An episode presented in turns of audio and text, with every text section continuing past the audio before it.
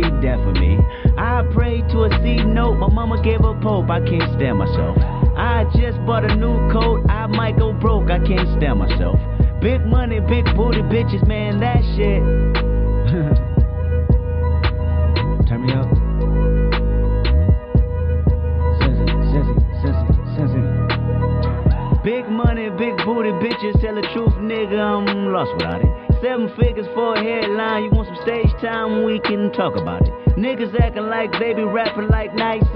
Mic. Truly doubt it. Go against the kid, y'all don't wanna live. That decision is hella childish. Rose gold for my old hoes. Ain't satisfied, then I sit them down. 10th grade, I gave her all shade, but now she got some ass. I won't hit it now. I don't lease, I just stall out feast. I put a blue caprice on Gary Coleman. Bomb head and some cheese eggs, that's a new raise and a signing bonus. Fall in this bitch like some good pussy, can't stand myself. So good, she so hood, she a cheesehead. Patty Mel, GED with some EBTs and some DVDs, that shit was happening. She reeled me in with some chicken wings and some collard greens, that shit was bracket. Just cracked me a new bitch, bust a new nut on a nigga's jersey. My bitch got off at 9 o'clock, so I had to shake around. 7.30, 105, I'm stumping fast with these big guns, I'm hella dirty. Get caught with this shit, I ain't coming home till like... El hilo que nos une.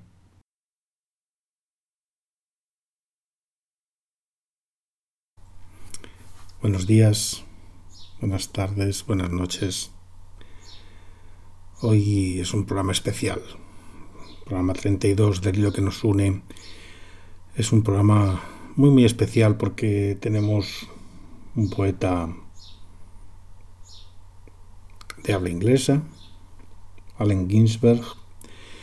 Así que hoy quizá, bueno, sean menos los que puedan disfrutar absolutamente de su poesía, pero yo os invito a escucharla.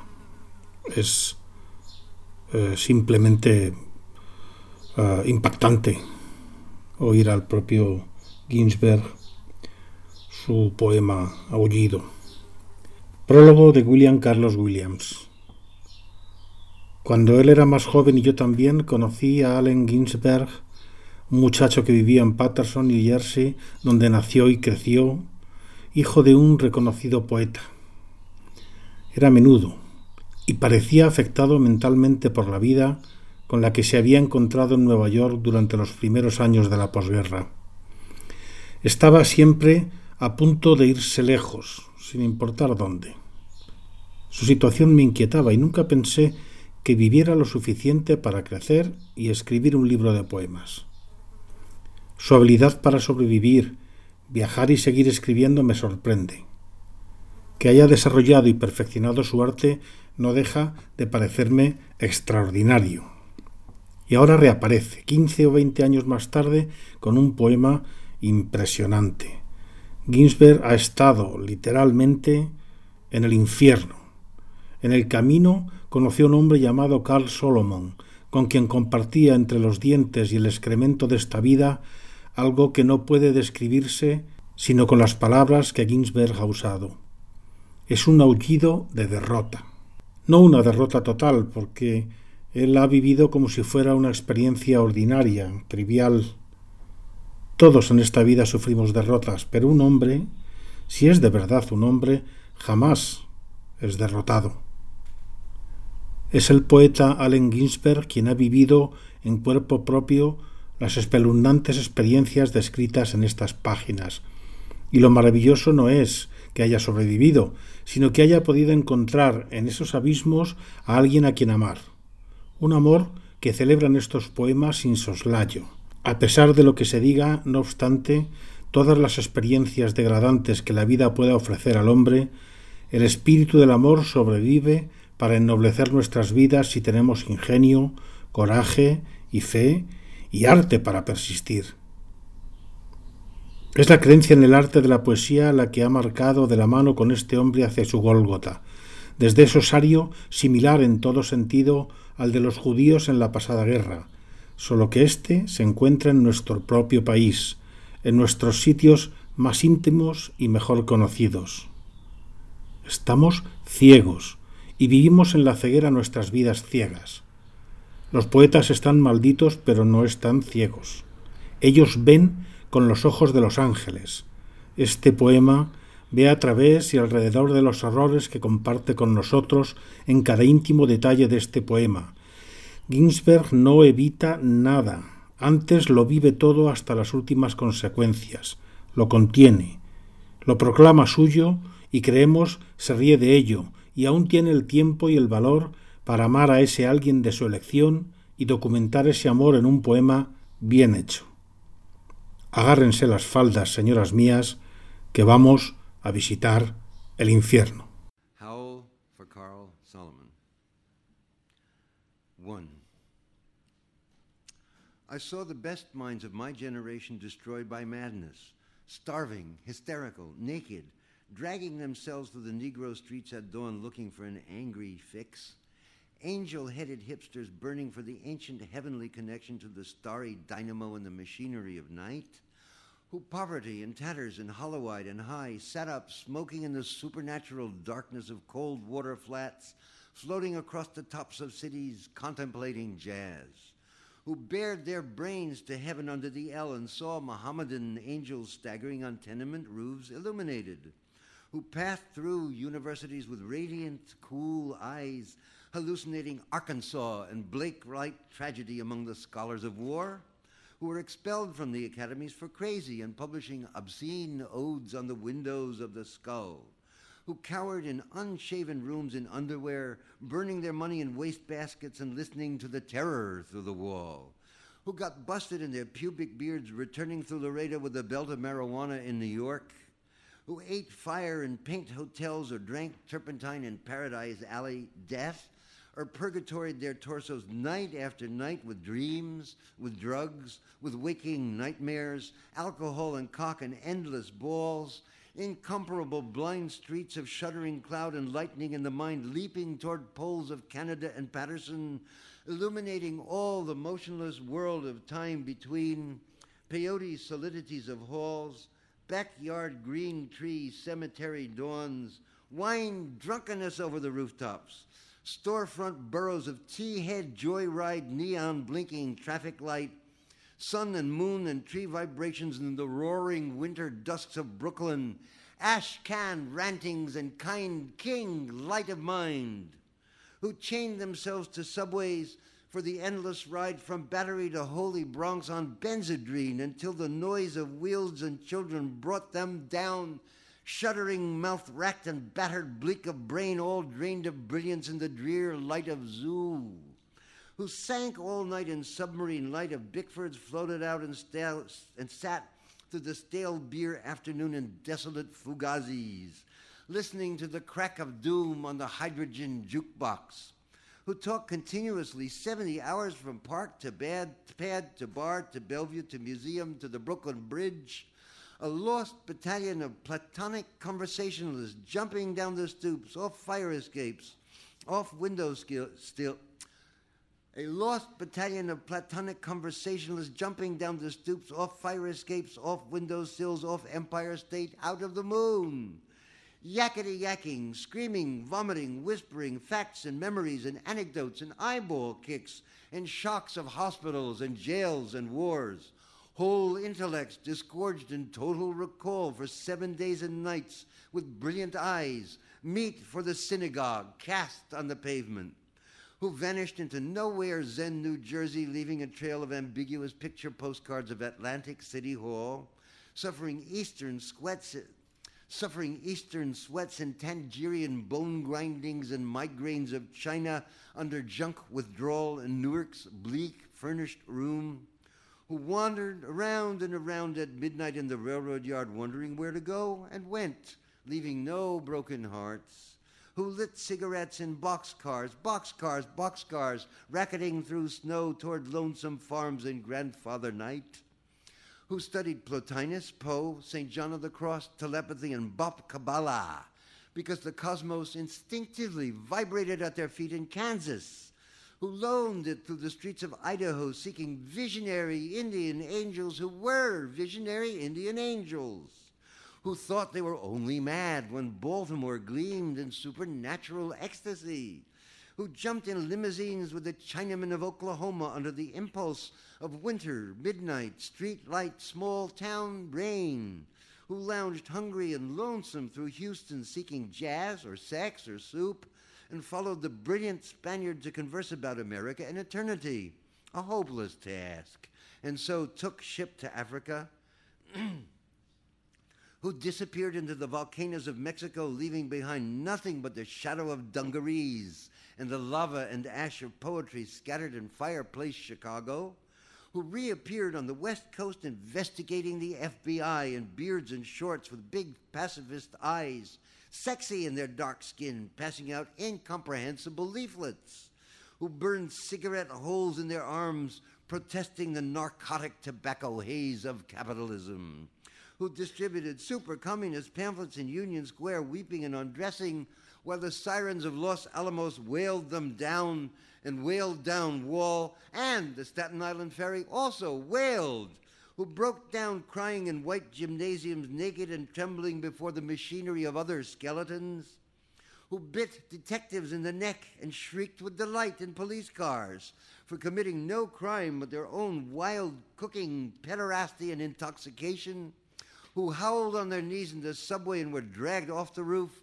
waving genitals and manuscripts, who let themselves be fucked in the ass by saintly motorcyclists and screamed with joy, who blew and were blown by these human seraphim, the sailors, caresses of Atlantic and Caribbean love, who bowled in the morning and the evening in rose gardens in the grass of public parks and cemeteries scattering their semen freely to whomever come who may, who hiccuped endlessly, trying to giggle, but wound up with a sob behind a partition in a Turkish bath when the blonde and naked angel came to pierce them with the sword, who lost their love boys to the three old shrews of fate, the one eyed shrew of the heterosexual dollar, the one eyed shrew that winks out of the womb, and the one eyed shrew that does nothing but sit on her ass and snip the intellectual golden threads of the craftsman's loom, who copulated ecstatic and insatiate with a bottle of beer, a sweetheart, a package of cigarettes, a candle, and fell off the bed, and continued along the floor and down the hall, and ended fainting on the wall with a vision of ultimate cunt and cum, eluding the last, eluding the last jism of consciousness who sweetened the snatches of a million girls trembling in the sunset and were red eyed in the morning but prepared to sweeten the snatch of the sunrise, flashing buttocks under barns and naked in the lake, who went out whoring through Colorado in myriad stolen night cars. N.C., secret hero of these poems, Coxman and Adonis of Denver. Joy the memory of his innumerable lays of girls in empty lots and diner backyards movie houses, rickety rows, on mountain tops in caves, or with gaunt waitresses in familiar roadside lonely petticoat upliftings, and especially secret gas station solipsisms of John's, and hometown alleys too, who faded out in vast, sordid movies, were shifted in dreams, woke on a sudden Manhattan, picked themselves up out of basements hung over with heartless tokay and horrors of Third Avenue iron dreams, and stumbled to unemployment offices, who walked all night with their shoes full of blood on the snowbank docks, waiting for a door in the East River to open to a room full of steam, heat, and opium who created great suicidal dramas on the apartment cliff banks of the Hudson under the wartime blue floodlight of the moon, and their heads shall be crowned with laurel in oblivion. Who ate the lamb stew of the imagination or digested the crab at the muddy bottom of the rivers of Bowery? Who wept at the romance of the streets with their pushcarts full of onions and bad music? Who sat in boxes breathing in the darkness under the bridge and rose up to build harpsichords in their lofts? Who coughed on the sixth floor of Harlem, crowned with flame under the tubercular sky, surrounded by orange crates of theology, who scribbled all night, rocking and rolling over lofty incantations, which in the yellow morning were stanzas of gibberish, who cooked rotten animals, lung, heart, feet, tail, borscht, and tortillas, dreaming of the pure vegetable kingdom who plunged themselves under meat trucks looking for an egg, who threw their watches off the roof to cast their ballot for eternity outside of time, and alarm clocks fell on their heads every day for the next decade, who cut their wrists three times successively, unsuccessfully, gave up, and were forced to open antique stores where they thought they were growing old and cried, who were burned alive in their innocent flannel suits on Madison Avenue amid blasts of leaden verse, and the tanked up clatter of the iron regiments of fashion, and the nitroglycerin shrieks of the fairies of advertising, and the mustard gas of sinister, intelligent editors, or were run down by the drunken taxicabs of absolute reality, who jumped off the Brooklyn Bridge, this actually happened, and walked away unknown and forgotten into the ghostly days of Chinatown, soup, alleyways, and fire trucks, not even one free beer, who sang out of their windows in despair, fell out of the subway, jumped into filthy Passaic, leaped on Negroes, cried all over the street, danced on broken wine glasses barefoot, smashed phonograph records of nostalgic 1930s German jazz, finished the whiskey, and threw up groaning into the bloody toilet, moans in their ears and the blast of colossal steam whistles. Who barreled down the highways of the past, journeying to, journeying to each other's hot rod jails who barreled down the highways of the past, journeying to journeying, who barreled down the highways of the past, journeying to each other's hot rod Golgotha jail solitude watch or Birmingham jazz incarnation, who drove cross country 72 hours to find out if I had a vision, or you had a vision, or he had a vision, to find out eternity, who journeyed to Denver, who died in Denver, who came back to Denver and waited in vain, who watched over Denver and brooded and loaned in Denver, and finally went away to find out the time. And now Denver is lonesome for her heroes, who fell on their knees in hopeless cathedrals, praying for each other's salvation and light and breasts, until the soul illuminated its hair for a second who crashed through their minds in jail, waiting for impossible criminals with golden heads and the charm of reality in their hearts, who sang sweet blues to Alcatraz, who retired to Mexico to cultivate a habit, or Rocky Mount to tender Buddha, or Tangiers to Boys, or Southern Pacific to the Black Lo- Locomotive, or Harvard to Narcissus to Woodlawn to the Daisy Chain or Grave who demanded sanity trials, accusing the radio of hypnotism, and were left with their insanity and their hands and a hung jury, who threw potato salad at CCNY lecturers on Dadaism, and subsequently presented themselves on the granite steps of the madhouse with har- shaven heads and harlequin speech of suicide, demanding instantaneous lobotomy and who were given instead the concrete void of insulin, Metrazol, electricity, hydrotherapy, psychotherapy, occupational therapy, ping pong, and amnesia, who in humorless protest overturned only one symbolic ping pong table, resting briefly in catatonia, returning years later truly bald, except for a wig of blood and tears and fingers, to the visible madman doom of the wards of the mad towns of the East.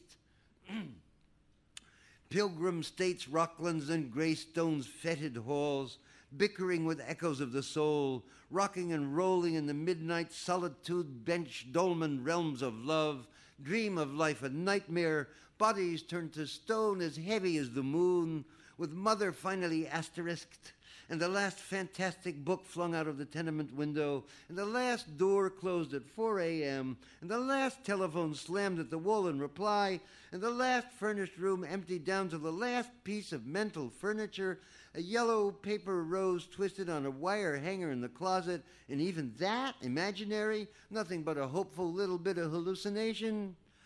Ah, Carl, while you are not safe, I am not safe, and now you are really in the total animal soup of time, and who therefore ran through the icy streets obsessed with a sudden flash of the alchemy of the use of ellipsis, the catalog, meter, and the vibrating plane, who dreamt and made incarnate gaps in time and space through images juxtaposed, and trapped the archangel of the soul between two visual images, and join the elemental verbs and set the noun and dash of consciousness together, jumping with sensation of pater omnipotens aeterna deus to recreate the syntax and measure of poor human prose and stand before you speechless and intelligent and shaking with shame, rejected, yet confessing out the soul to conform to the rhythm of thought in his naked and endless head.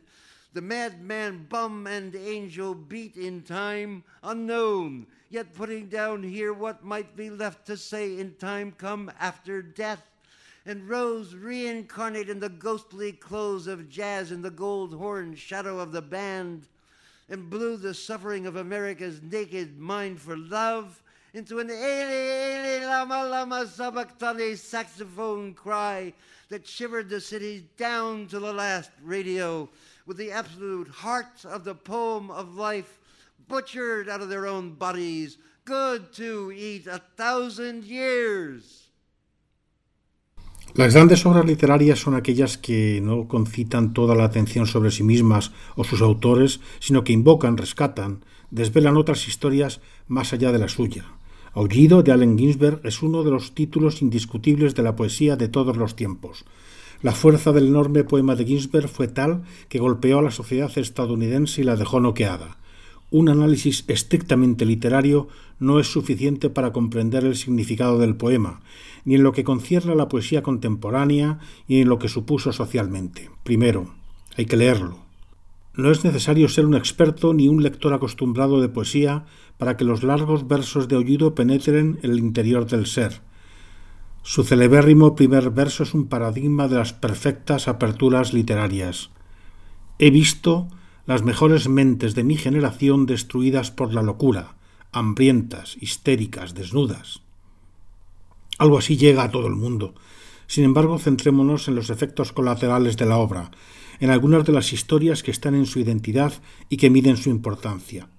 Fijémonos en tres nombres propios, Carl Solomon, Lawrence Ferlinghetti y William Carlos William, tres poetas, tres hombres relacionados con Aullido, a los que Ginsberg convocó inconscientemente para edificar la estela fulgurante de un poema eterno.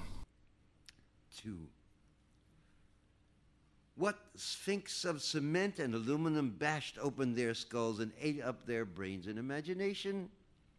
Moloch, solitude, filth, ugliness, ash cans and unobtainable dollars, children screaming under the stairways, boys sobbing in armies, old men weeping in the parks.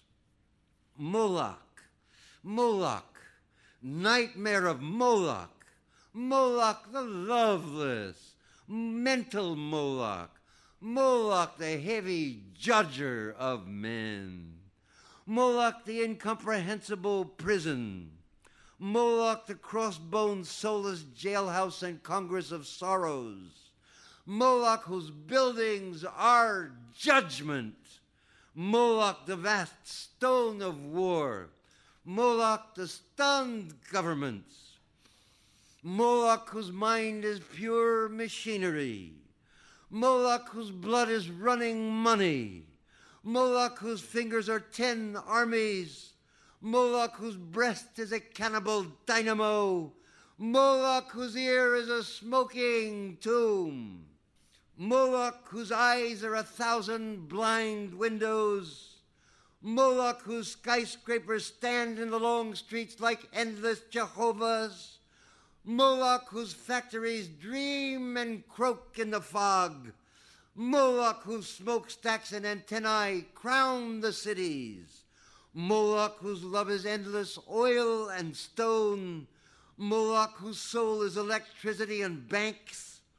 Moloch, whose poverty is the specter of genius.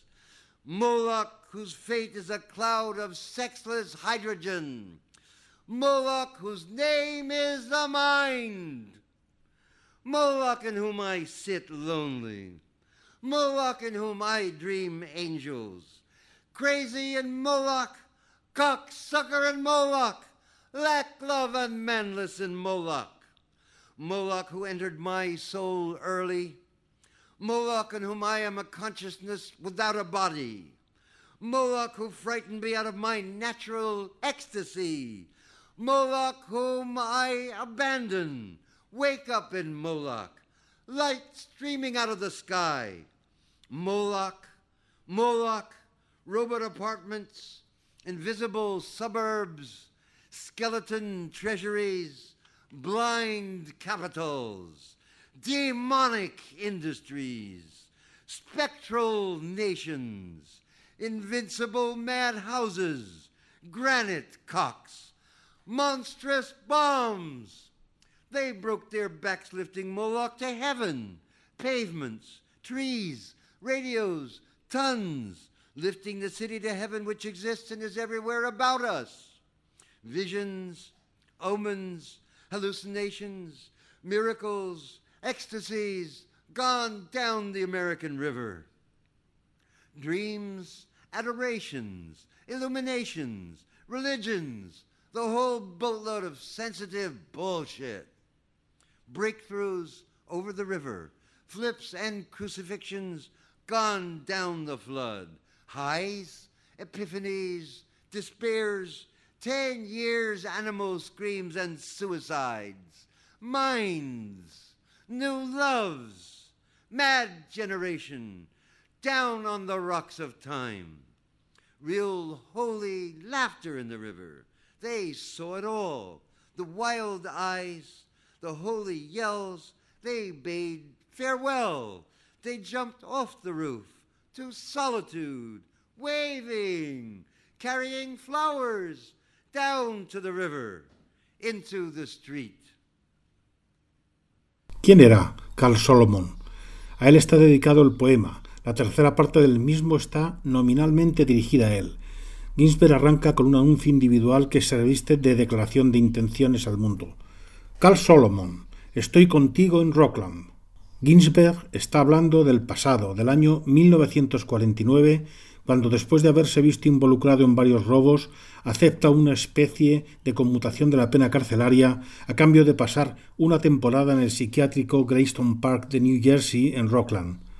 Mejor un hospital que la cárcel. En aquel lugar conoce a Carl Solomon, voluntariamente ingresado por numerosos desórdenes mentales, que sería inspirador no sólo de unos versos, sino de una forma de comportarse. La historia de Solomon es la de la materia bruta de la poesía. Solomon era poeta sin escribir un solo verso. Acabó haciéndolo, después del enorme éxito de Aullido, cuando su nombre inmortalizado le permitía publicar cualquier cosa que quisiera. Es el doppelganger de Ginsberg, el fantasma que cambia a su lado, que le enseña el camino, que el poeta se encargará de relatar. Aullido es un poema capaz de hacer nacer personas, o de renacerlas en vida, como hizo con el pobre trastornado Solomon, de hombre recluido en una sala de espera para dementes a Iconovit. Carl Solomon, I'm with you in Rockland where you're madder than I am.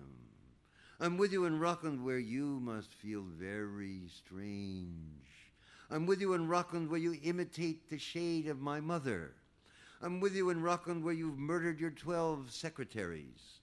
I'm with you in Rockland where you laugh at this invisible humor. I'm with you in Rockland where we are great writers on the same dreadful typewriter. I'm with you in Rockland where your condition has become serious and is reported on the radio. I'm with you in Rockland where the faculties of the skull no longer admit the worms of the senses. I'm with you in Rockland where you drink the tea of the breasts of the spinsters of Utica. I'm with you in Rockland where you pun on the bodies of your nurses, the harpies of the Bronx. I'm with you in Rockland where you scream in a straitjacket that you're losing the game of the actual ping pong of the abyss. I'm with you in Rockland where you bang on the catatonic piano. The soul is innocent and immortal. It should never die ungodly in an armed madhouse. I'm with you in Rockland where 50 more shocks will never return your soul to its body again from its pilgrimage to a cross in the void. I'm with you in Rockland, where you accuse your doctors of insanity and plot the Hebrew socialist revolution against the fascist national Golgotha. I'm with you in Rockland, where you will split the heavens of Long Island and resurrect your living human Jesus from the superhuman tomb. I'm with you in Rockland, where there are 25,000 mad comrades all together singing the final stanzas of the Internationale. I'm with you in Rockland where we hug and kiss the United States under our bed sheets. The United States that coughs all night and won't let us sleep. I'm with you in Rockland where we wake up electrified out of the coma by our own souls' airplanes roaring over the roof. They've come to drop angelic bombs. The hospital illuminates itself. Imaginary walls collapse. Oh, skinny legions, run outside. Oh, star spangled shock of mercy. The eternal war is here. Oh, victory! Forget your underwear, we're free. I'm with you in Rockland in my dreams. You walk dripping from a sea journey on the highway across America in tears to the door of my cottage in the western night.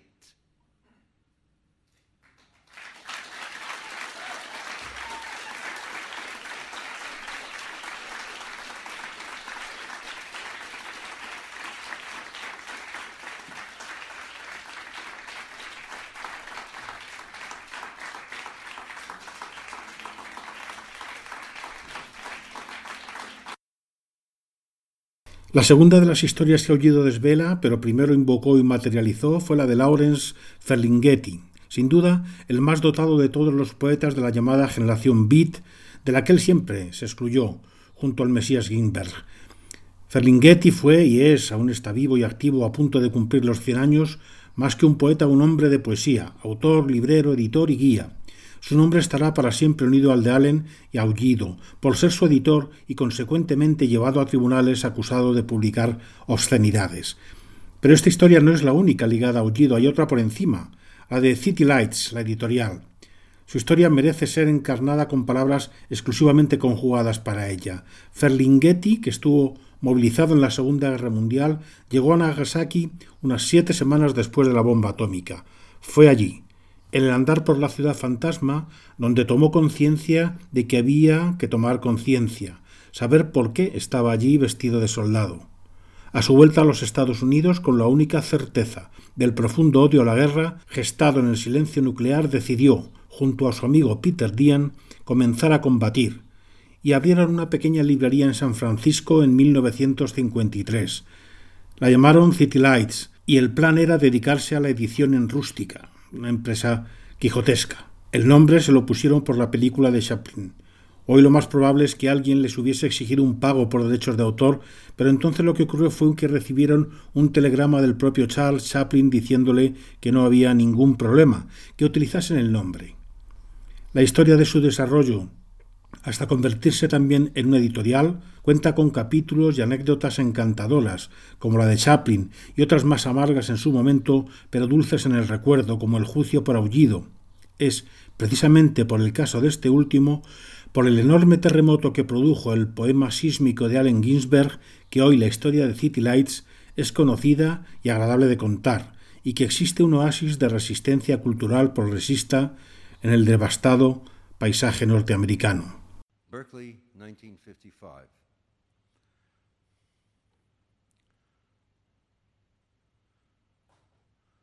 Holy, holy, holy, holy, holy, holy, holy, holy, holy, holy, holy, holy, holy, holy, holy. The world is holy. The soul is holy. The skin is holy. The nose is holy. The tongue and cock and hand and asshole holy. Everything is holy. Everybody's holy. Everywhere is holy. Every day is an eternity. Every man's an angel. The bum's as holy as the seraphim. The madman is holy as you, my soul, are holy. The typewriter is holy. The poem is holy. The voice is holy. The hearers are holy. The ecstasy is holy. Holy Peter, Holy Allen, Holy Solomon, Holy Lucian, Holy Kerouac, Holy Huncke, Holy Burroughs, Holy Cassidy, Holy the unknown buggard and suffering beggars, Holy the hideous human angels, Holy my mother in the insane asylum, Holy the cocks of the grandfathers of Kansas, Holy the groaning saxophone, Holy the bop apocalypse, Holy the jazz bands, marijuana hipsters, peace and junk and drums. Holy the solitudes of skyscrapers and pavements. Holy the cafeterias filled with the millions. Holy the mysterious rivers of tears under the streets. Holy the lone juggernaut. Holy the vast lamb of the middle class. Holy the crazy shepherds of rebellion. Who digs Los Angeles is Los Angeles. Holy New York, holy San Francisco, holy Peoria and Seattle, holy Paris, holy Tangier, holy Moscow, holy Istanbul, holy time and eternity, holy eternity in time, holy the clocks in space, holy the fourth dimension, holy the fifth international, holy the angel in Moloch, holy the sea, holy the desert, holy the railroad, holy the locomotive, holy the visions, holy the hallucinations, holy the miracles, holy the eyeball, holy the abyss, holy forgiveness, mercy, charity, faith, ours, bodies, suffering, magnanimity, holy the supernatural, extra brilliant, intelligent kindness of the soul.